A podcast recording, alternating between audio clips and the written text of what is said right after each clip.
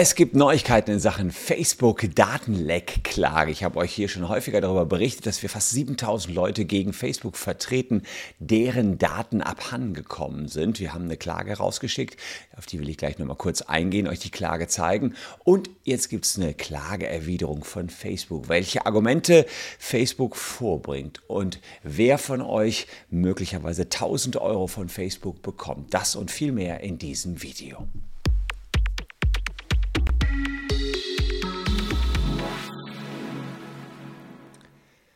Hallo, ich bin Christian Solmecke, Rechtsanwalt und Partner der Kölner Medienrechtskanzlei Wildeborger und Solmecke. Wenn ihr in Sachen Facebook-Datenleck up-to-date bleiben wollt, lohnt sich ein Abo hier auf jeden Fall. Apropos Facebook-Datenleck, wer hier schon länger bei ist, der kennt ganz bestimmt hier diese Werbung, die wir immer mal wieder geschaltet haben. Seid ihr vom Facebook-Datenleak betroffen?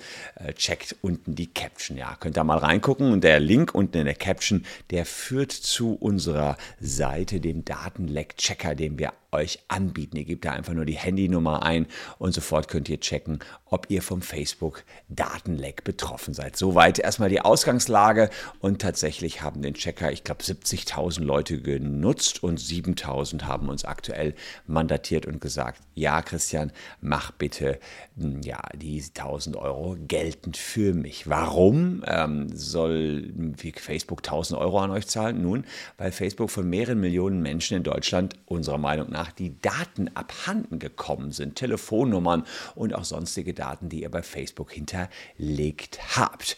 Denn es gab einen großen Angriff auf Facebook und insgesamt weltweit wurden da hunderte Millionen Menschen betroffen. Deutschland, ich glaube, es sind sechs Millionen in Deutschland und das ist eine riesige Textdatei, beziehungsweise sind es zwei Textdateien, die man im Dark Web findet. Die heißt GER 1, also Germany 1, Germany 2. Und wenn man die beiden Textdateien zusammenführt, hat man eben eine gigantische Datenbank über viele deutsche Promis sind da drin, Politiker und die Handynummer von denen eben entsprechend auch zu sehen. Und darin sehen wir einen massiven Datenverstoß seitens Facebook. Und wir sagen, äh, nach der Datenschutzgrundverordnung, die äh, es ja jetzt seit 2018 gibt, haben die Betroffenen Ansprüche gegen Facebook. Und zwar verschiedene Ansprüche. Die einen Ansprüche setzen sich zusammen, dass man sagt, hey, der Facebook sieht zu, dass meine Nummer, die ich ähm, nicht öffentlich habe und auch meine sonstigen Daten, die ich öffentlich habe, nicht in so einer gescrapten Datenbank auftauchen, beziehungsweise wir werden gleich sehen, nicht alles ist nur durch Scraping zusammengetragen worden, sondern auch durch Hacking-Mechanismen gehe ich gleich nochmal im Detail drauf ein. Also man hat einen Unterlassungsanspruch, dass das nicht nochmal passiert. Man hat aber auch einen Auskunftsanspruch. Facebook muss Auskunft darüber erteilen, äh, wann Daten abhandengekommen sind. Das kann man ja von außen gar nicht sehen. Nur Facebook sieht es in deren Logprotokollen und muss auch sagen, welche Daten sind möglicherweise dann abhanden gekommen. So, und das äh, Ganze haben wir niedergeschrieben in einer Klage. Hier seht ihr mal ein Muster einer solchen Klage.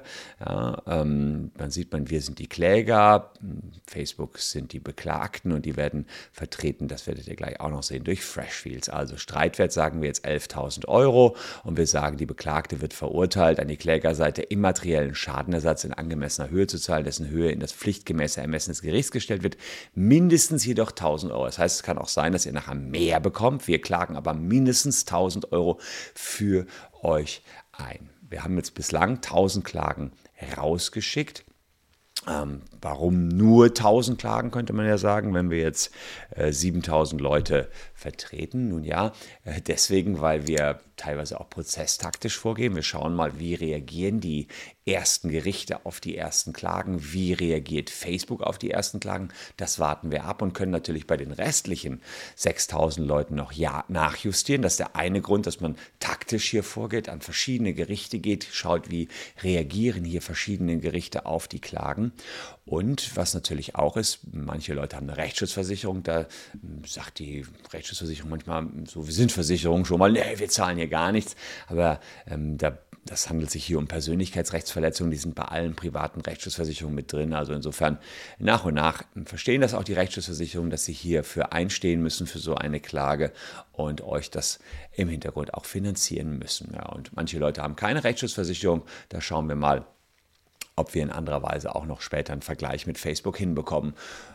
Ja, und da haben wir noch andere Dinge, die gerade ausprobiert werden. Jeder, der bei uns Mandant ist, den informieren wir natürlich individuell, wie jeweils sein aktueller Stand ist. Wir haben zunächst nur 500 Euro geltend gemacht in den Anfangszeiten. Das war April letzten Jahres, als wir losgelegt haben, 500 Euro pro Betroffenen. Dann kam allerdings später ein viel beachtetes Urteil des Landgerichts München in Sachen Scalable Capital. Ähm, ist so ein Online-Broker und dem Online-Broker sind auch Daten geklaut worden oder abhanden gekommen. Da geht es allerdings um ein, etwas sensiblere Daten, die IBAN, die Steuer-ID, wobei man auch überlegen kann, ob die ver vergleichbar sind, die Daten. Und da sagt das Landgericht München, zweieinhalbtausend Euro immateriellen Schadenersatz kriegt man dafür, dass diese Daten abhanden gekommen sind. Und dann haben wir alle Klagen angepasst und nachgezogen und gesagt, na gut, dann aber mindestens 1000 Euro in unseren Fällen. Mindestens, also vielleicht gibt es auch mehr. Das werden wir dann in den ersten ähm, Urteilen sehen, wegen Identitätsdiebstahls, wenn man das hier so sagen kann. 1000 Klagen hängen gerade bei den Gerichten. Der Streitwert, den habt ihr gerade hier gesehen, haben wir mit 11.000 Euro angesetzt. Ähm, damit kommt man an die Landgerichte und fast alle Gerichte akzeptieren diesen Streitwert. Jetzt ist schon was völlig Irres teilweise passiert. Äh, jetzt hat manche Landgerichte haben die Streitwerte erst reduziert auf unter 5000 Euro. Ähm, das hat folgende Bewandtnis. Ähm, also der Streitwert ist nicht das, was ihr bekommt, sondern nachdem sich die gesamten Gebühren des Streits recht, äh, berechnen, der setzt sich zusammen aus 1000 Euro für die ihr haben sollt. Dann gibt es den Unterlassungsanspruch, den Auskunftsanspruch und und und. Dann hat man sozusagen so ein Streitwertpaket und die Landgerichte haben teilweise versucht, diesen Monsterprozess loszuwerden und haben den an die Amtsgerichte abgegeben, indem sie den Streitwert gesenkt haben. Die Amtsgerichte wollten diesen Streit aber auch nicht haben.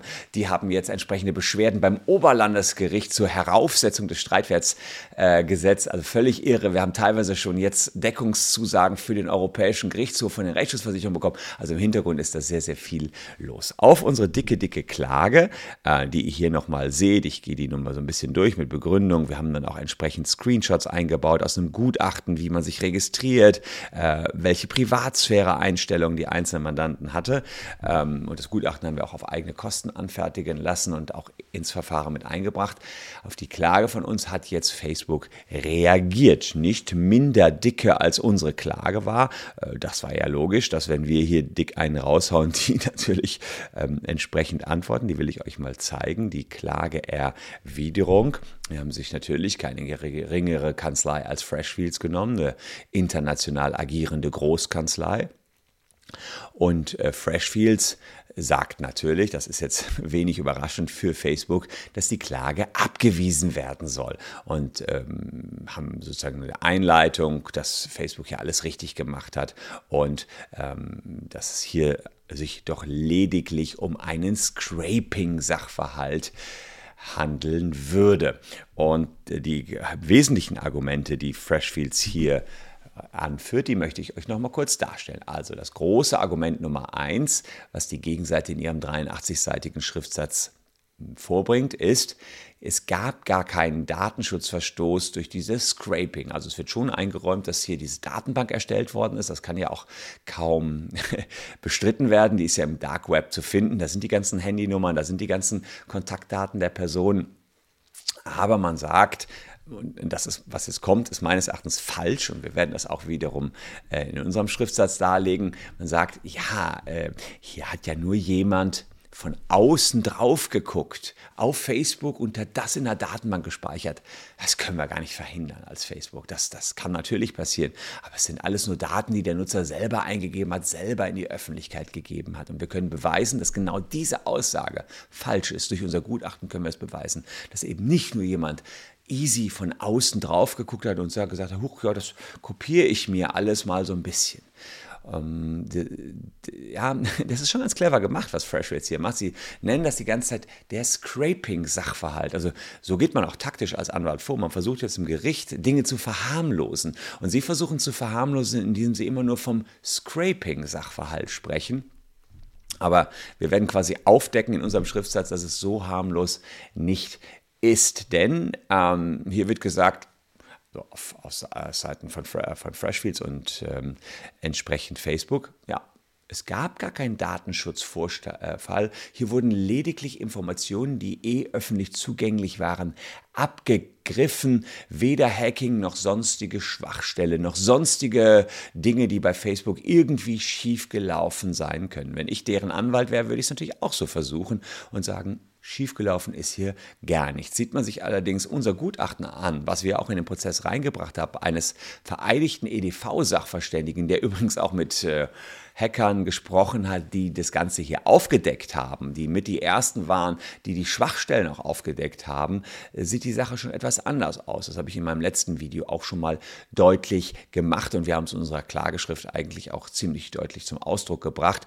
Denn was hier passiert ist, ist, dass erstens Namen, Anschriften, Beziehungsstatus von euch gut sortiert abgegriffen sind von, wurden von außen. Das heißt, hier hat Facebook zugelassen, dass von außen 100 Millionenfach alles kopiert wird, was man greifen kann von außen. Ja, also insofern das schon Scraping, aber 100 Millionenfach in die Details reingehend.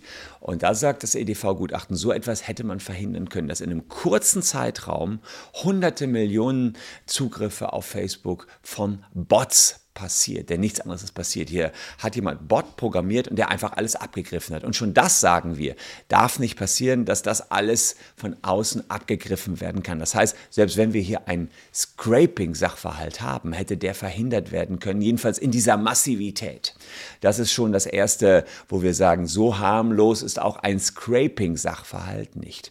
Und dann umschifft die Gegenseite hier was sehr Interessantes. Sie tut nämlich so, als wenn im Rahmen dieses von ihr genannten Scraping-Sachverhalts auch die Telefonnummer hätte gescraped werden können, als wenn die öffentlich gewesen wäre, als wenn eine Handynummer bei Facebook öffentlich zu sehen wäre.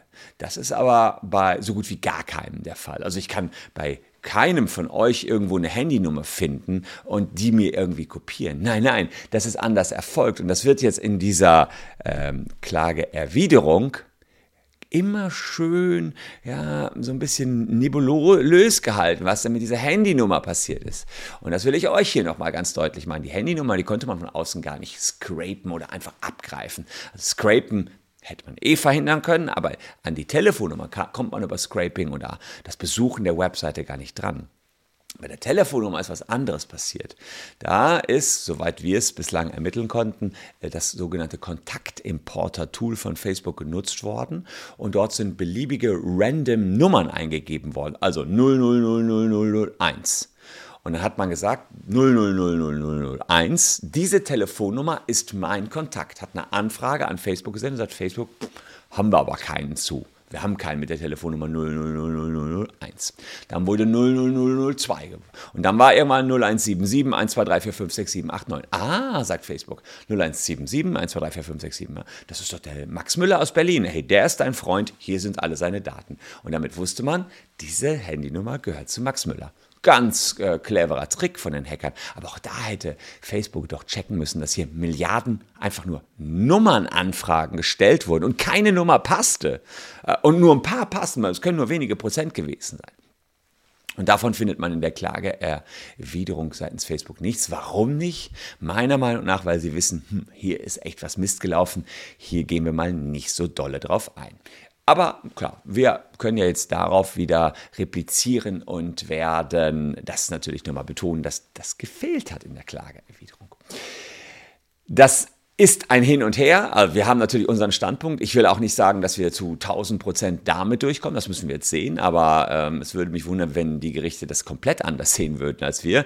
Das würde Facebook natürlich auch wundern, wenn die Gerichte es ganz anders sehen als die. Also so ist das in einem Rechtsstreit. Und wahrscheinlich, wie ich habe schon gesagt, manche Rechtsschutzversicherungen haben schon Deckung bis zum Europäischen Gerichtshof gegeben. Wahrscheinlich wird das hier schon noch einiges dauern und über die Instanzen entsprechend gehen. Aber ähm, wir fühlen uns gestützt, äh, tatsächlich auch in unserer Streitwertberechnung, ähm, und äh, ähm, dass äh, wir hier tatsächlich gute Chancen haben. Ein zweites Argument will ich euch auch noch geben. Ähm, dann sagt nämlich Facebook hier, tja, selbst wenn das alles passiert ist, kann ja sein, kann auch sein, dass jemand gehackt hat. Okay, ja, wir sind zwar anderer Meinung, aber sagen, sagen wir mal, der Solmecke hätte recht. Dann aber gibt es kein Geld. Warum gibt es kein Geld nach Meinung von Facebook? Weil die Voraussetzungen für den immateriellen Schadenersatzanspruch nicht gegeben sind. Denn Facebook bestreitet hier diese Voraussetzungen. Äh, sie sagen, naja, hier war ja nur dann ein Datenschutzverstoß, wenn überhaupt, ja, dann war da nur ein Datenschutzverstoß, aber die haben keinen Schaden. Die sind überhaupt nicht beeinträchtigt, die Menschen. Das ist die Meinung von Freshfields und Facebook hier. Und wir sagen, naja, Erstmal können wir schon eine konkrete Beeinträchtigung darlegen, denn seit es dieses riesige Datenleck gab, kann ich und können auch andere feststellen, dass es vermehrt Spam-Anrufe gibt. Ihr habt vielleicht auch diese Phantomanrufe auf dem Handy gehabt und ich führe das wirklich auch im zeitlichen Zusammenhang aufs Facebook-Datenleck zurück. Aber tatsächlich sage ich auch, es ist sehr schwer nachzuweisen, dass dass nur aus dem Facebook-Datenleck meine Handynummer abhandengekommen ist. Das ist das eine, dass man sagen kann, man hat irgendwie so ein starkes Unwohlsein, weil man diese Handynummer, weil man jetzt diese Anrufe bekommt und weil man denkt, ja, ich bin betroffen vom Facebook-Datenleck, ich kriege diese SMS, ich kriege diese Anrufe was für ein Mist, was ist da missgelaufen? Und das ist dieses Unwohlsein, was man hat bei so einem Datenschutzverstoß. Und da gibt es einen aktuellen Fall des Landgerichts München auch, habt ihr vielleicht von gehört, dass man 100 Euro zahlen muss, wenn man auf einer Webseite oder bekommt als Besucher einer Webseite, auf der Google Fonts integriert ist. Hm, Google Fonts sind die Schriftdaten von Google, die sind auf allen möglichen Webseiten integriert und dann wird euer eure IP-Adresse an Google übergeben. Und da sagt das Landgericht München, ja, wer so eine Webseite besucht, wo die Google-Schriftarten eingebettet sind, der hat nachher ein starkes Unwohlsein, weil seine IP-Adresse bei Google ist. Und wenn das schon 100 Euro gibt, ja, was und als immateriellen Schadenersatz, weil man eine Webseite besucht hat und seine IP-Adresse zu Google gelangt ist, da muss ich doch sagen, was muss man dann erst einmal kriegen, wenn die Handynummer einfach frei im Web herumschwirrt?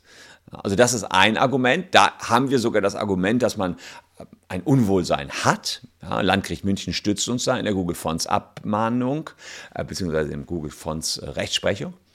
Aber wir haben noch was Besseres. Das Bundesarbeitsgericht hat, ein, äh, hat ein, eine Vorlage zum Europäischen Gerichtshof ähm, gelegt. Und da geht es auch um diesen immateriellen Schadenersatzanspruch und die sagen, nee, man braucht nicht mal ein Unwohlsein, alleine weil wir einen Rechtsverstoß von einem Gewicht haben, ja, und der Rechtsverstoß ist unserer Meinung nach ganz klar gegeben, gibt schon den immateriellen Schaden. Das heißt, da muss noch kein zusätzliches Unwohldasein äh, hinzukommen. Es ist einfach so, weil wir diesen Datenschutzverstoß von einigem Gewicht haben, gibt es schon den Schadenersatzanspruch. Also ihr seht, das ist komplettes juristisches Neuland, das wir hier beschreiten. Ähm, wir müssen mal gucken, wie das dann nachher ausgehen wird. Das ist natürlich so.